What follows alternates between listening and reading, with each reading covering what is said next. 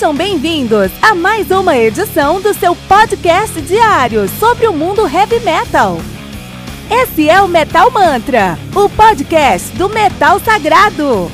Lembrando que você pode nos mandar suas perguntas, sugestões, críticas, correções, elogios ou quaisquer outros comentários no nosso e-mail metalmantrapodcast@gmail.com.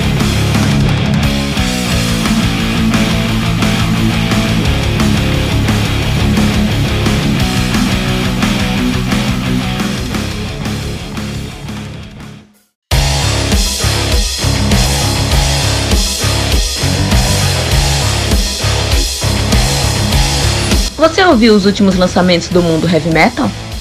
Não tá sabendo daquele show que está todo mundo falando? Nossa, em que mundo você vive? Ah, sim, em um mundo sem o aplicativo do Anchor FM, né? Faça isso agora mesmo e busque por Metal Mantra. Favorite nosso podcast e pronto. Você nunca mais vai perder uma atualização sobre o mundo do heavy metal, além de poder ouvir todas as músicas desse episódio.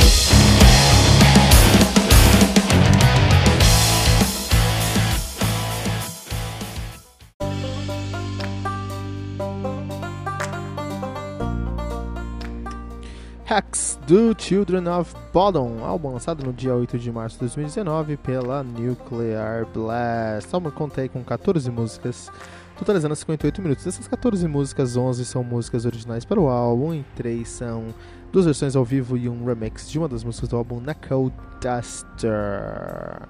Temos aí o Children of Bodom, que é uma das bandas mais icônicas do Melodic Death Metal. Os caras que são de Espoo, na Finlândia, estão na ativa desde 97. De fato, desde 93 eles assumiram o nome de Un Inearthed. Inearthed. E aí eles mudaram o nome para Children of Bodom em 97. Então, engraçado em 97, né? É isso?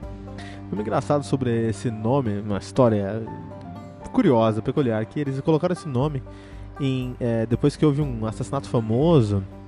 Bom, não foi depois, mas assim, teve um assassinato famoso no Lago Bodom, lá na, na, na Finlândia, numa cidade chamada Bodom, tem um lago chamado Bodom. E aí eles tiveram um. Teve um assassinato famoso, um, um assassinato lá, foi terrível, crianças morreram lá, mataram várias crianças. E eles assumiram o nome de Children of Bodom. E aí perguntam pra ele, ah, mas é. Pô, death metal aí, está homenageando as crianças e tudo mais. E os caras super delicados sutis falam, não, a gente tá aqui homenageando o Assassino. A banda que tem aí uma discografia já bem, bem, bem sólida estabelecida na cena do uh, death metal, do melodic death metal. Nós temos aí uh, como seus álbuns principais, tem seu debut, o Something Wild de 97, que é um álbum muito icônico para o melodic death metal. E aí nós começamos os quatro melhores álbuns, os três melhores álbuns da carreira deles, que é o Hate Breeder de 99, Follow the Reaper de 2000 e Hate Crew Death Row de 2003. Então essas, esses três álbuns formam os três álbuns que colocaram o nome do Children of Bodom entre um dos, das maiores bandas de melodic death metal da história. Uh, depois disso lançaram Are You There Yet, que é um dos meus álbuns prediletos do Children of Bodom, mas uma galera já não gosta porque eles assumiram uma postura mais comercial a partir desse álbum. E aí depois disso eles começaram a perder prestígio com o Blood Drunk uh, de 2008 e Relentless Reckless Forever de 2011. E aí eu tenho que confessar que eu parei de ouvir o Children of no, nesse álbum. Nem ouvi falar sobre o, o Halo of Blood, que dizem que foi um bom álbum, mas eu não, não passou do meu no radar porque eu não, não fui ouvir. Lançaram depois o Worship, Chaos de 2015 e esse é considerado o pior álbum do of Battle até então. E agora, em 2019, eles lançaram o Hexed. E aí a pergunta que a gente precisa responder aqui nesse podcast é: será que eles voltaram à sua boa fase uh, do seu death metal melódico? Vamos ver. Banda que é formada atualmente por Henka Blacksmith no baixo, Yakas Ratikainen na bateria, a Yanni Warman no teclado, Alex Wildchild Laiho no vocal e na guitarra, e temos aí o Daniel Freiberg na guitarra. Daniel Freiberg, que é interessante, que é o único cara que entrou na banda, né? a única, única troca na, de, de integrantes que teve na banda foi a entrada do Daniel Freiberg. Que não sei se é muito troca, porque ele tocava no Northern. Northern é uma banda da mesma cidade do, do Children of Baldwin, com som muito parecido com o Children of Baldwin, um death melódico na mesma pegada. e que, assim como o Children of Bodom, sempre fez muitos é, é, covers de músicas pop, né?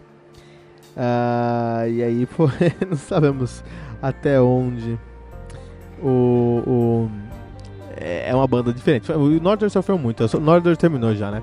Mas é, sofreu muito com isso, sofreu muito com essa comparação que eles sempre tiveram do Children of Bodom, porque eles são, são muito parecidos, mas acho que é uma coincidência. São da mesma cidade, com a mesma temática, também faziam é, é, covers de Radioheads, e aí pegou esse estigma aí de, de Northern ser o Children of Bodom Jr., assim, né? Mas aí ele entrou hoje no. Perdão, no Children of Bodom. Legal. E esse aí é o novo trabalho dos caras, né? E eu quero começar trazendo aqui alguns destaques técnicos para o Children of Bodom. Assim, esse álbum aqui eu fiquei muito feliz, muito feliz com uh, os riffs que uh, a gente consegue ouvir nesse álbum aqui. Parabéns aí para o, para o, o tanto para o Daniel Freiberg quanto para o Lyro, porque os riffs eles estão muito coerentes com a melhor fase do Tune of Baldwin. Não aqui eu acho a melhor fase, mas aqui indiscutivelmente eles lançaram três álbuns maravilhosos que na época do Hate Breeder, Follow the Reaper e Hate Crew Death, Row. E eles voltaram para essa pegada, voltaram para uh, esse formato quando eles trouxeram o, os riffs desse álbum aqui. Então realmente as guitarras são as coisas que mais me chamam a atenção nesse álbum aqui porque os riffs são muito coesos. O Tina Baldwin sempre teve duas características muito interessantes sobre os riffs deles. A primeira característica sobre os riff dele, riffs deles é que era, sempre foram riffs que conseguiram formar é, narrativas. Então, assim, os riffs, apesar, apesar de serem é, é, é, é bem, com uma individualidade bem forte, com uma identidade bem forte, com uma personalidade bem forte, todos os riffs funcionavam muito bem dentro de um contexto, criando uma história, criando uma narrativa. Assim. Então você conseguia sair de um riff de entrada do, da música até o refrão, até o pós-refrão, de maneira muito tranquila, porque os caras tinham, sempre tiveram muito isso dentro deles, né? Uh, perderam isso do Blood, Drunk pra, do Blood Drunk pra cá, eles perderam muito disso, mas agora parece que eles voltaram com esses riffs ficaram mais simples, mas não menos pesados, não menos agressivos, não menos interessantes. E tudo fica muito mais fluido durante o processo aqui, né?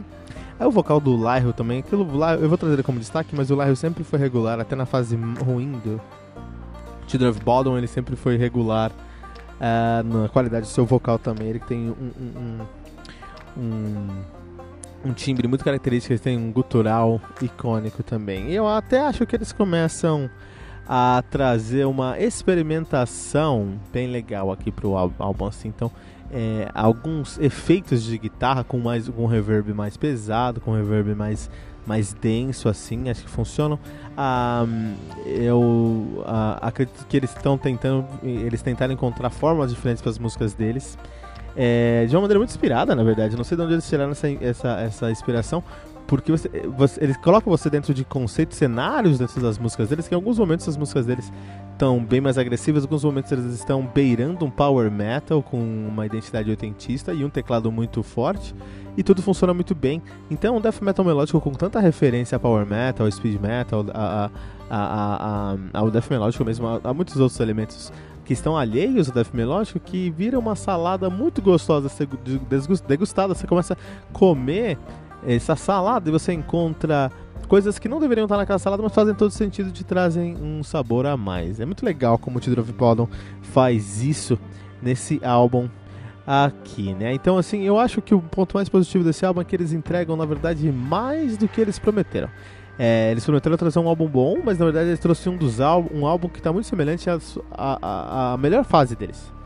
É, da mesma maneira que o DT esse ano também cansou de tomar xingo na internet, foi olhar para o que eles tinham feito de bom no passado e trouxeram algo que foi mais próximo, próximo da sua fase clássica, é o of Bodom aqui. Foi dar uma olhada no passado, foi entender o que estava acontecendo lá atrás e trouxeram algo que estava mais próximo da sua realidade no passado sendo positivo para o Children of Bodom, para o fã, para a crítica e para o metal em geral, porque o Children of Bodom, apesar de não ser a primeira banda de death metal melódico, não ser uma banda pioneira de death metal melódico, é uma das bandas mais icônicas, mais populares de death metal melódico, uma, uma das bandas responsáveis por trazer um público death metal melódico, porque eles têm um som que é muito mais amigável para o ouvido que, não, por exemplo, não está acostumado com peso ou com, com riff pesado ou com um, um gutural mais agressivo. É, o Children of Bodom é uma excelente é, porta de entrada aí, né? Assim, Children of Bodom tem essa pegada, essa característica. Um excelente álbum, é, uma grata surpresa. Espera aí que eles de fato consigam alcançar o que eles pretendem alcançar com esse álbum, porque o material é bom, o conteúdo é muito bom e merece a nossa, o nosso prestígio aqui no Metal Mantra.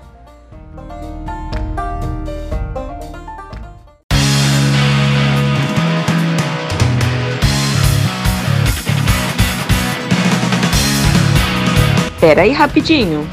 Você ainda não baixou o aplicativo do Anchor.fm? Como assim? Faça isso agora mesmo e busque por Metal Mantra. Favorite nosso podcast e pronto. Você nunca mais vai perder uma atualização sobre o mundo do heavy metal, além de poder ouvir todas as músicas desse episódio.